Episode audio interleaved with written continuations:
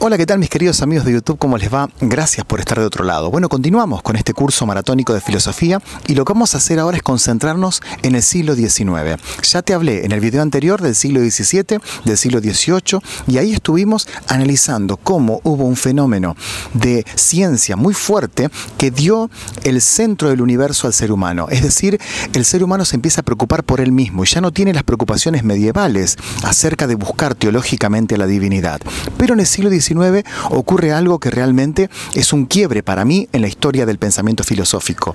Porque después de la existencia del filósofo Hegel, que no lo estamos abordando en este curso debido a que es tan complejo que nos podría llevar muchísimo tiempo su análisis, pero ante el esplendor del pensamiento hegeliano, que es un filósofo posterior a Kant, del cual sí te di una referencia para que lo estudies, después del esplendor de Hegel aparecen respuestas a ese pensamiento en el siglo XIX. Esas respuestas son básicamente los filósofos más conocidos, Marx, Nietzsche, Kierkegaard esos filósofos lo que van a tener es un planteo de ateísmo, un planteo de rechazo directamente a la religión institucionalizada y también a la existencia de un ser superior.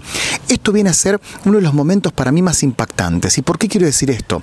Porque hemos estudiado en este curso de filosofía el comienzo con los presocráticos. Hemos estudiado en este curso de filosofía a Sócrates, a Platón, a Aristóteles. Hemos hablado de toda la filosofía medieval. Hemos hablado de la modernidad. Y hasta el video anterior te hablé incluso del debate entre racionalismo y empirismo, pero nunca ninguno de esos filósofos barajó lo que baraja Nietzsche, ninguno de esos filósofos baraja lo que baraja Marx, que si bien, o sea, si bien en Sócrates, por ejemplo, había una rebelión contra los dioses, recuerdan ustedes que Sócrates fue acusado de impiedad pública, es decir, de proponer nuevos dioses, de, tirarse en contra del Olimpo, en él no barajaba la, eh, la idea de que no exista un ser superior.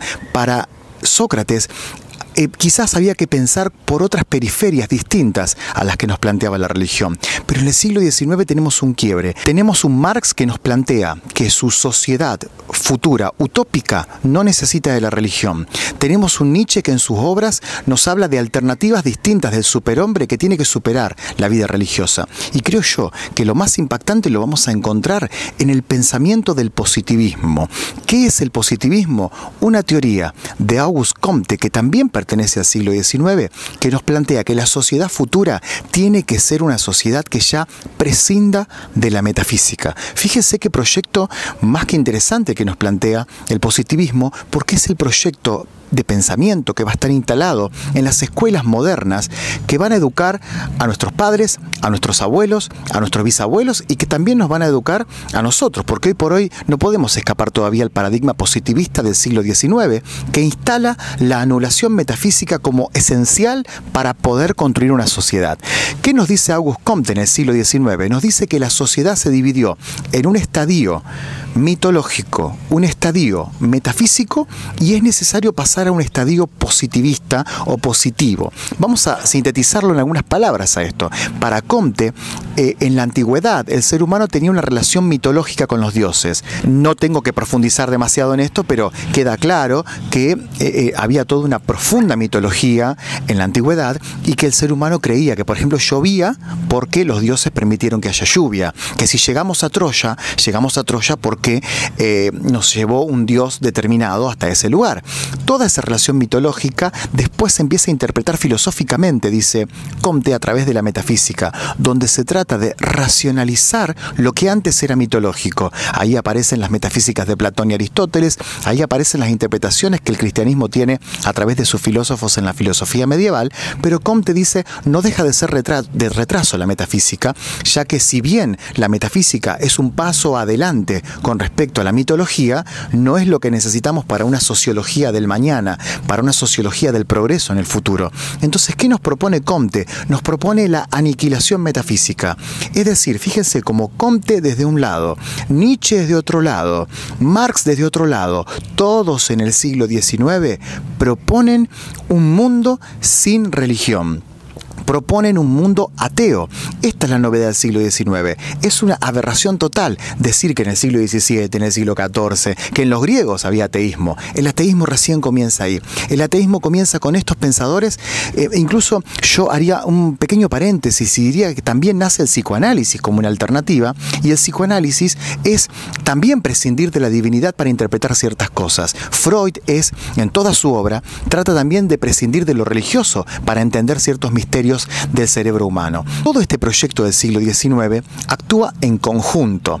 Y yo te dije al principio que era una reacción ante el pensamiento hegeliano, sobre todo en el caso de Nietzsche, sobre todo en el caso de Marx y sobre todo en el caso de Kierkegaard, que si bien es un religioso, también reclama algo ante aquella metafísica hegeliana que le estaba faltando algunas cosas. Lo que Kierkegaard nos dice también en el siglo XIX es que nos falta la angustia existencial en el moderno. Lo que Nietzsche nos está diciendo es que nos falta la, la voluntad de poder como motor de la sociedad. Lo que Marx nos está diciendo es que la filosofía alcanzó niveles maravillosos con Kant y con Hegel, pero el obrero está atravesando explotaciones y está reclamando por la materia, quiere comer todos los días y está sufriendo una situación de explotación muy grande. Es decir, todos estos pensadores del siglo XIX tienen una visión de la, de la cuestión filosófica que tiene que ver con la revolución, ya sea una revolución política en el caso, en el caso de Marx, ya sea una revolución sociológica y científica en el caso de Comte, que nos está planteando que la ciencia tiene que ser exclusivamente la ciencia experimental y abandonar de una vez por todas la metafísica y la filosofía, y tiene que también haber una revolución en nuestra forma de entender el mundo y de entender el tiempo, como es el caso de Nietzsche y su proposición del eterno retorno, su proposición del superhombre como una alternativa superior a la que veníamos trayendo del hombre sometido en el medioevo, del hombre sometido también al intelecto y a la ética en el caso de Kant y la modernidad. Todo el siglo XIX trata de quebrar todo el siglo XIX trata de destruir. Todo el siglo XIX es abandonemos la religión, abandonemos la metafísica y vayamos hacia un siglo XX en el cual podamos vivir por lo menos esta vida dentro de una cierta felicidad, por lo menos esta vida dentro de algo mejor a lo que nos estuvo trayendo el pasado al estar confiando en seres superiores, al estar confiando en mitología, al estar confiando en éticas y en imposiciones morales. Fíjense como cada uno de estos pensadores tiene la semilla de la revolución. Pero ¿saben qué? Después viene el siglo XX. Viene el siglo XX con sus bombas atómicas. Vendrá el siglo XX con una ciencia que en vez de ponerse al servicio del ser humano, como quería Comte, termina destruyendo masivamente. Y viene después el vacío existencial, que eh, eh, eh, ese nihilismo que tanto temía Nietzsche también viene. Pero eso es parte del próximo video porque traté de diagnosticarte este gran quiebre en el siglo XIX que es la filosofía que ya quiere renunciar a lo metafísico y quiere renunciar a lo mitológico. Nunca, nunca entiendas a Marx desprendido del siglo XIX. Nunca entiendas a Nietzsche como un genio que está fuera del siglo XIX. Nietzsche está en el siglo XIX. Nietzsche es parte de esta revolución. Con Comte, con Marx, no se conocían quizás, no se veían quizás, pero eran parte de un espíritu de época, junto con Freud también, junto con Kierkegaard, con el reclamo que hay por parte de estos pensadores de que hay que cambiar el rumbo de la historia y que así no se puede seguir como sociedad. Mis queridos amigos, continuamos con este curso maratónico. En el próximo video ya nos encontramos en el siglo XX y trataremos de analizar algunas vertientes de pensamiento del siglo XX, pero sobre todo si este proyecto del siglo XIX llegó a algo. Mi nombre es Juan Denis, soy profesor de filosofía y gracias por estar del otro lado. Nos vemos en el próximo video.